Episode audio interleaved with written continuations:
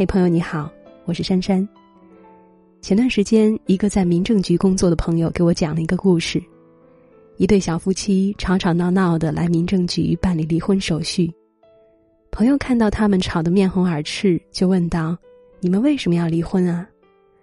女方立马抢话说：“我受不了他了，每天起床不刷牙就吃饭，每次都提醒他，他就是不听，非要吃完饭刷，一点儿都不卫生。说他两句还冲我发火，他根本就不爱我。”还不如离婚得了。男方听后也不甘示弱，我哪里不爱你啊？是你没事找事，大早上就和我吵吵，天天就因为这些小事儿让人看笑话。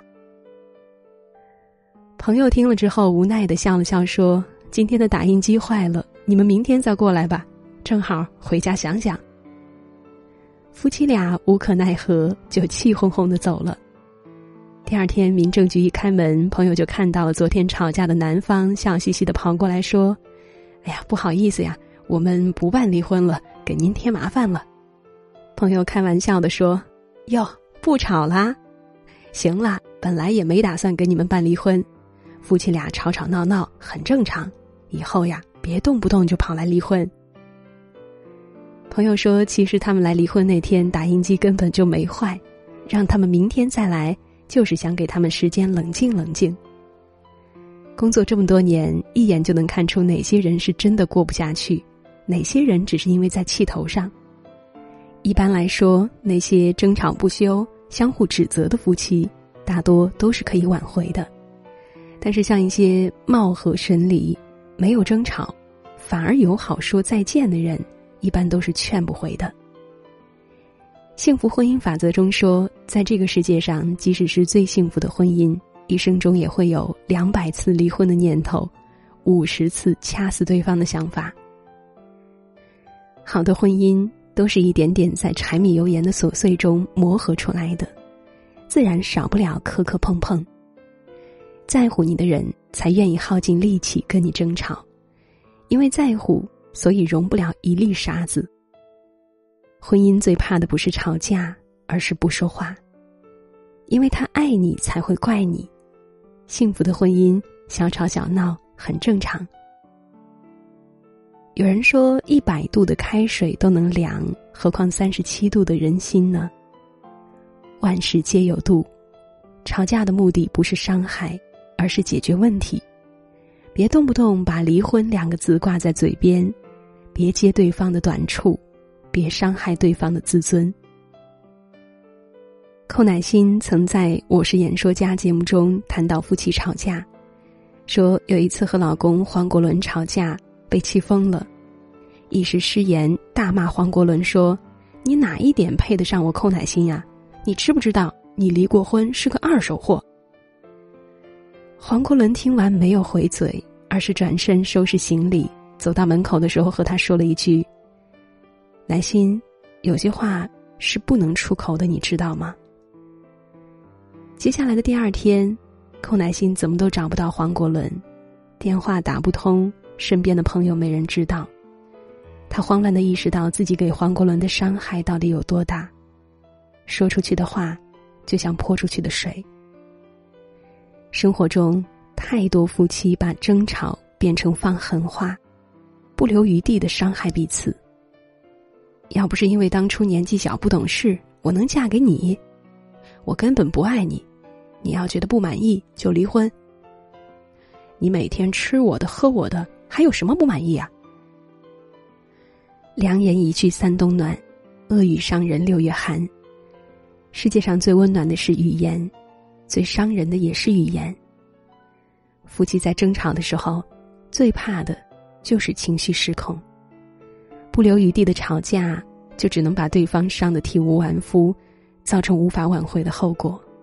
婚姻免不了争吵，但不是毫无底线的伤害。如果你不想离婚，如果你对这段感情还存有希望，那么不管多生气，都要给这一段感情留下余地。幸福的婚姻应该是好好说话，而不是一味的做差评师。别把伤害留给那个最爱的人。曾经看到网上有个问题：幸福的秘籍是什么？点赞最高的回答是：幸福的夫妻都不争对错。很多时候，女人和你吵架，并不想要正确的答案，只是想看你吵架时的态度。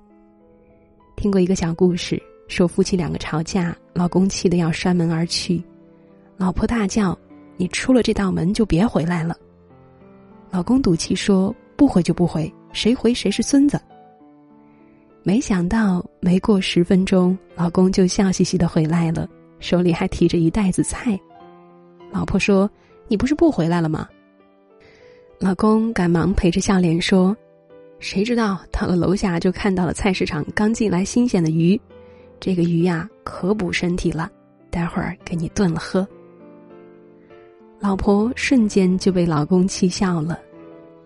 好的爱情就应该是这样的，即使八百次想一枪打死对方，还是会在出门的那一刻选择相反的方向，去菜市场买回来他喜欢吃的菜。